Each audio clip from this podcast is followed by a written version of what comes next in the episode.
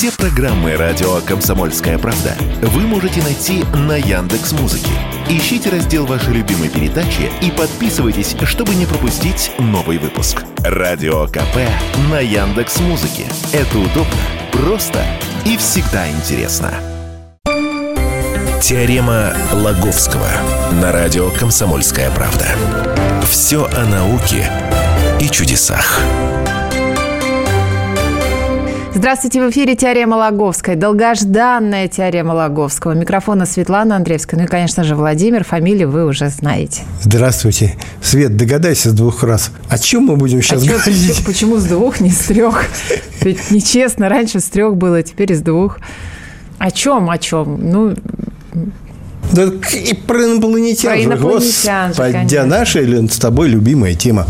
А, так вот, тут... Э, сенсация разродилась. Ну, по крайней мере, для меня. Может, кто-то знал и раньше, вот, потому что, как выяснилось, какие-то утечки информационные были, но местного значения, местного итальянского значения. Вот, на, на весь мир история прогремела лишь недавно, но когда мировая пресса как-то подхватила вот эту тему, ну и растрезвонила на весь мир. А, а тема очень даже волнующая. Оказывается, Муссолини, фашистский диктатор, так. прятал у себя летающую тарелку инопланетян.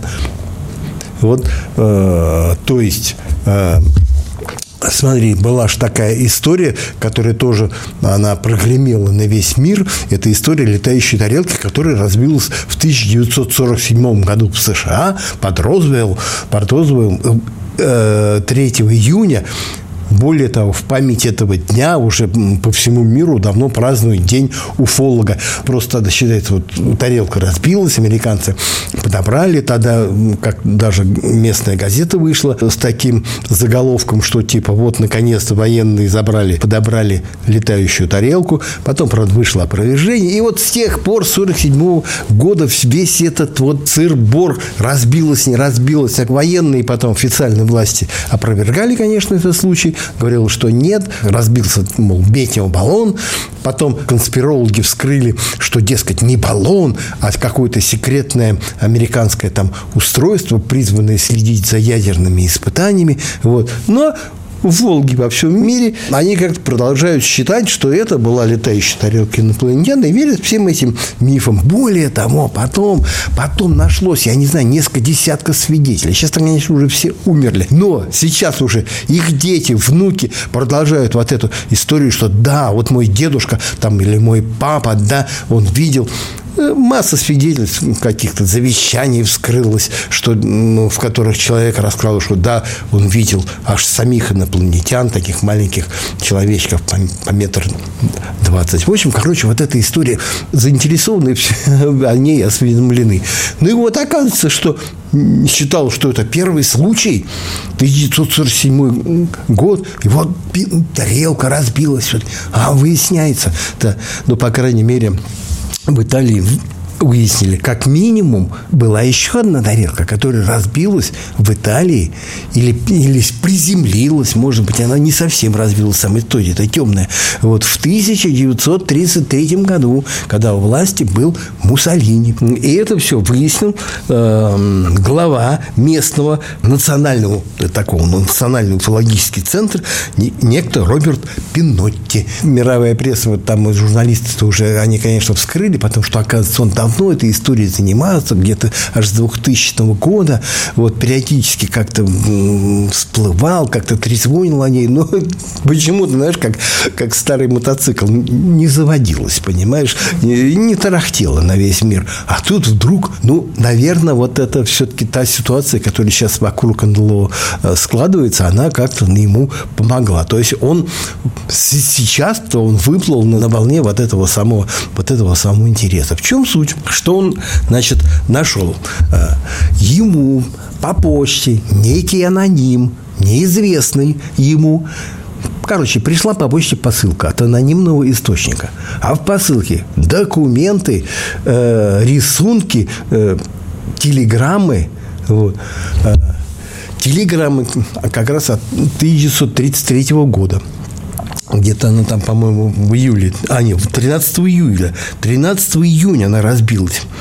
А, по слухам, это аппарат рухнул где-то близ городка Маджент, это в провинции Ломбардия, и это на севере Италии. Из документов, что из там, из телеграмм, э, смысл такой. Есть фотографии этих телеграмм, какой-то перевод, но там все переводить там такой телеграфный стиль, но смысл такой, что на территории Италии, вот как раз в Ломбардии, приземлился аппарат неизвестной природы, неизвестного происхождения, и что по приказу Дуча, вот там написано Дуча, а Дуча, как это Муссолини, приспешник Гитлера, мол, строго-настрого приказал никому об этом не говорить, особенно беречь от э, посторонних глаз от журналистов и э, всячески наказывать тех, кто хоть что-то про это пискнет. Телеграмм несколько, по крайней мере, вот я видел копии э, двух штук. Все вот об этом, что вот как предупреждать. То есть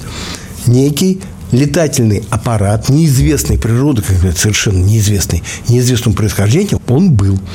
Если из этой... Потом там документы, которые рассказывают о том, что Муссолини распорядился создать особое подразделение секретное для расследования вот этого самого, вот этого самого инцидента.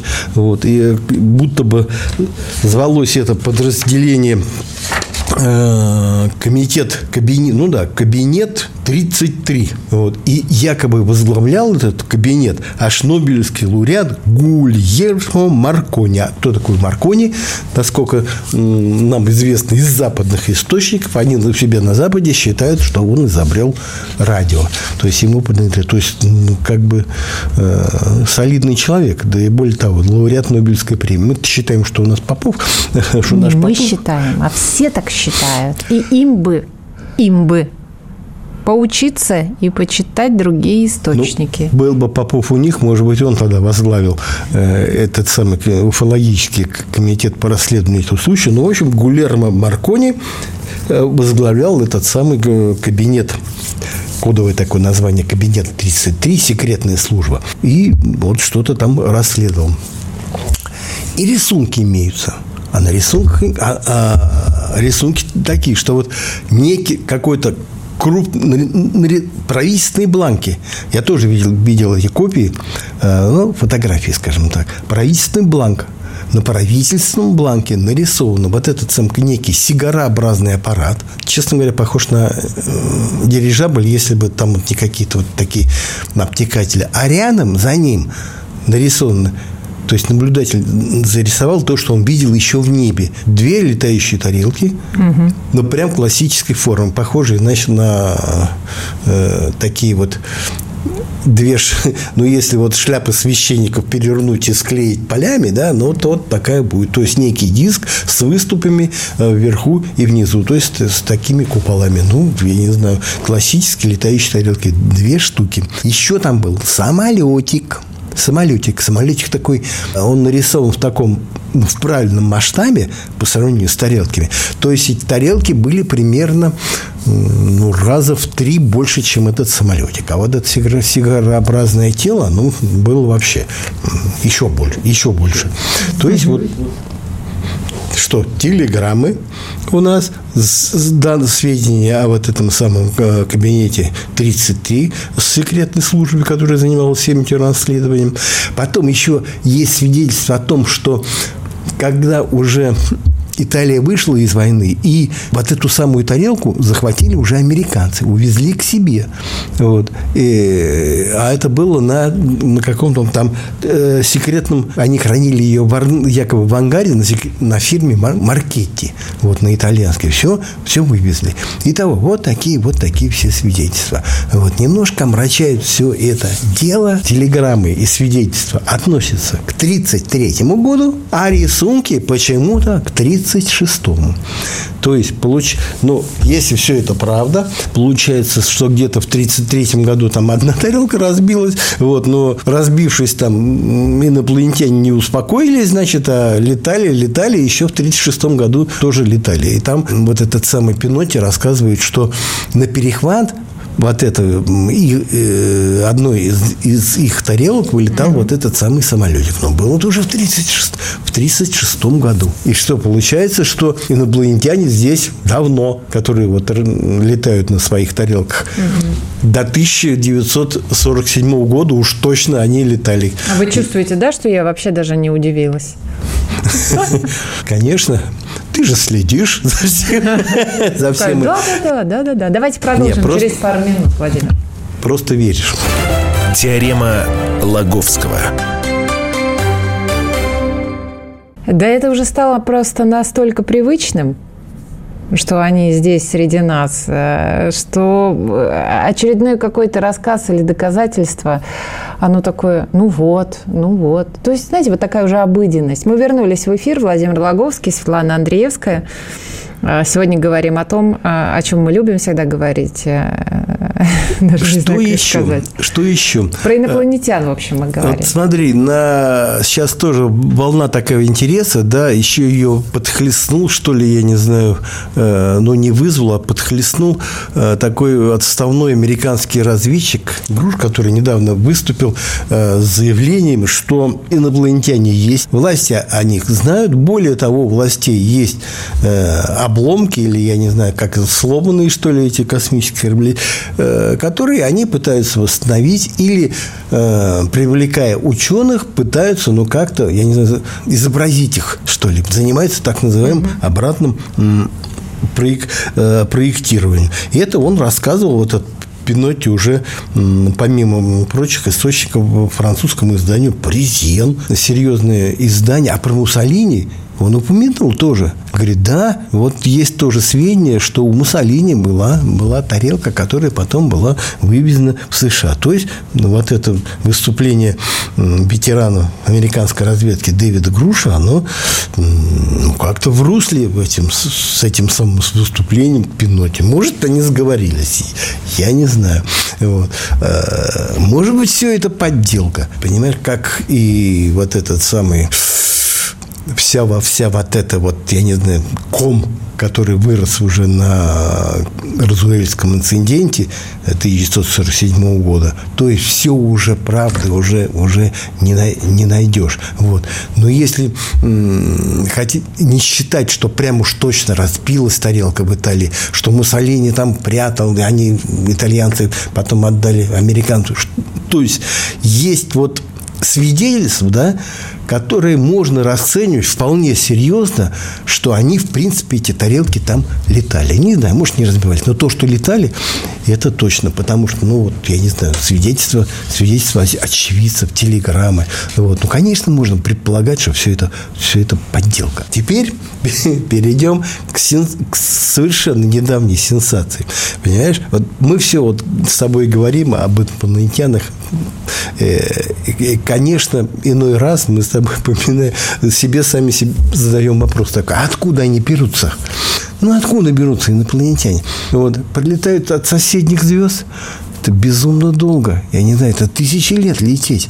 Понимаешь, от каких-то, от таких звезд, как бы, на которых действительно там могла бы существовать там планеты с какой-то разумной жизнью. Ну, тысячи лет.